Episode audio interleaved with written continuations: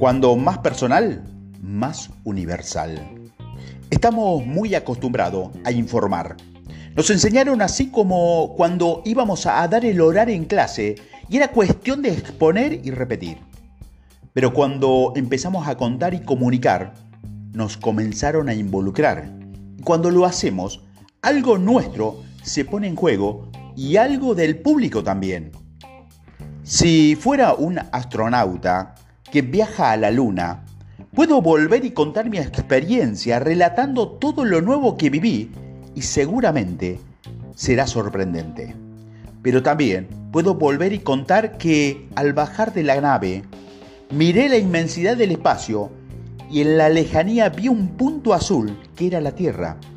Y recordé que en ese planeta estaba mi casa y que en esa casa estaba mi familia.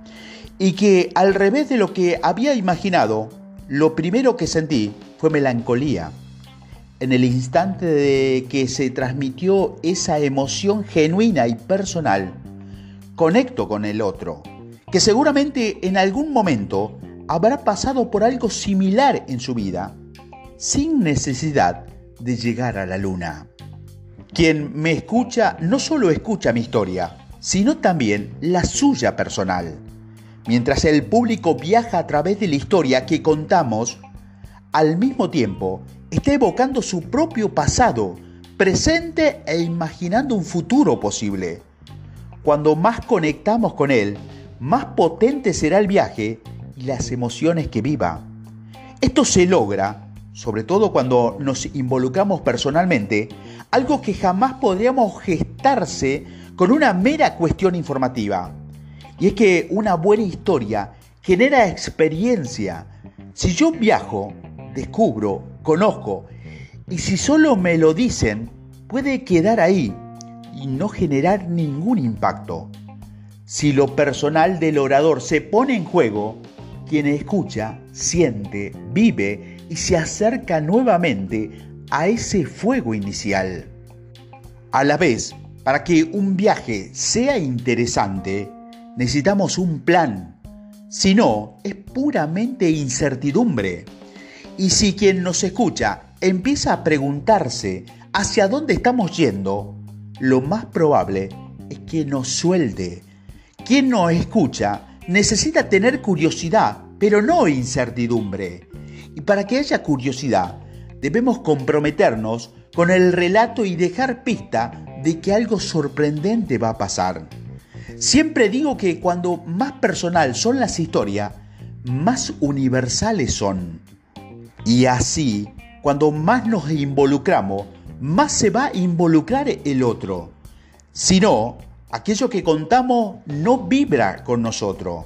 Y si nosotros no vibramos, menos lo va a hacer quien nos escucha. Pero no necesariamente el contar algo personal tiene que ser del estilo de tenía 18 años cuando. También puede ser de entrar a una reunión y decir, me acaba de pasar algo que me ilusionó mucho y quiero compartirlo con ustedes. Esa idea de me acaba de pasar algo que me ilusionó nos involucra profundamente en lo que vamos a contar. Parte de algo personal que puede ser una pequeña mirada, una emoción, una observación particular de algo. En general, los líderes trabajan siempre con eso.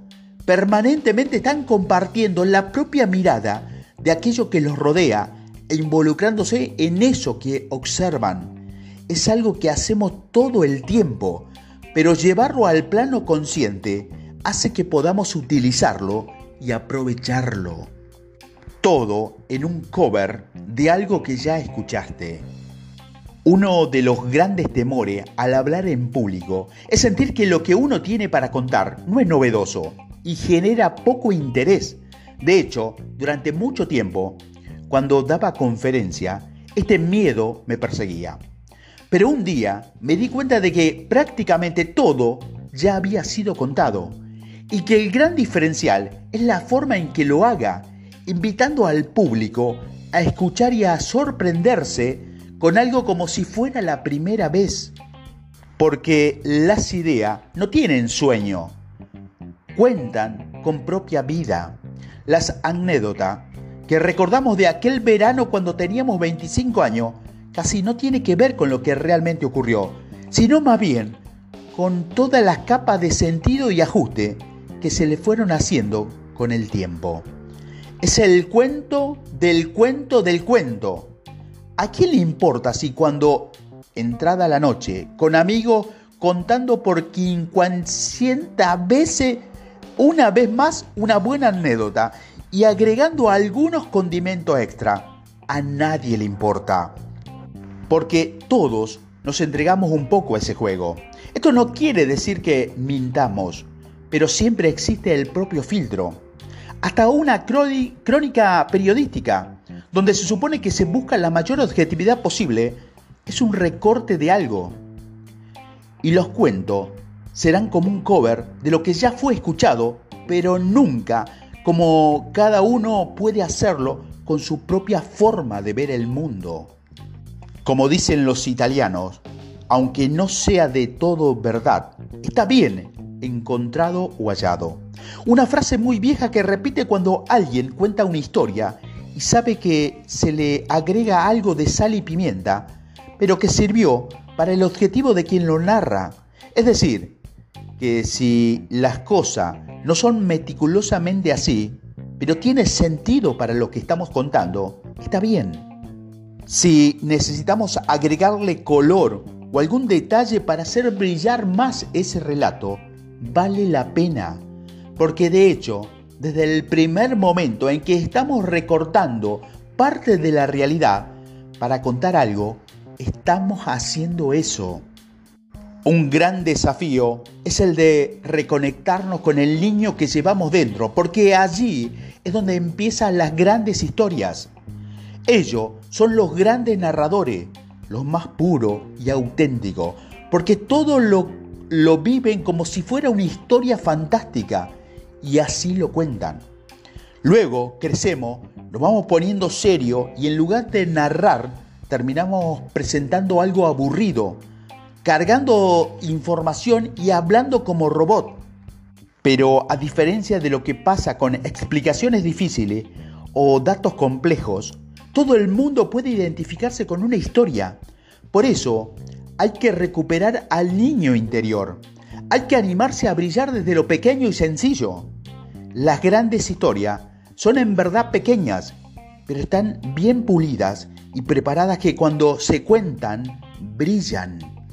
Y por sencillo, no me refiero a lo simple. Sencillo es la mínima expresión de algo, pero de hecho, con tal maestría que deslumbra.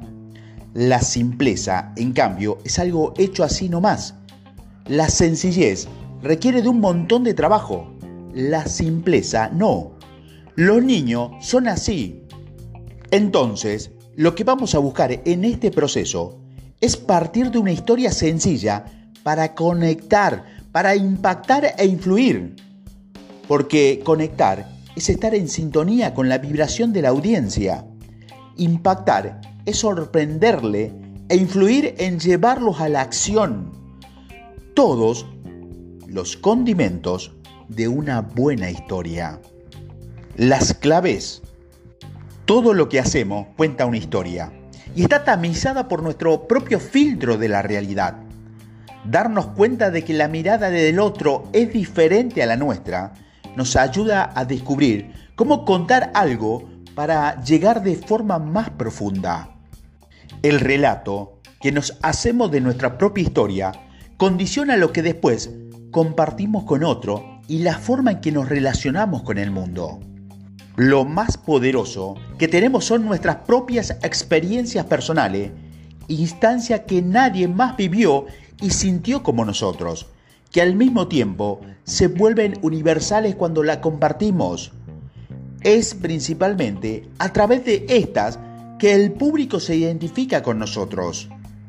Todas las historias ya fueron contadas, pero ninguna como cada uno puede hacerlo. Este es nuestro mayor valor como oradores.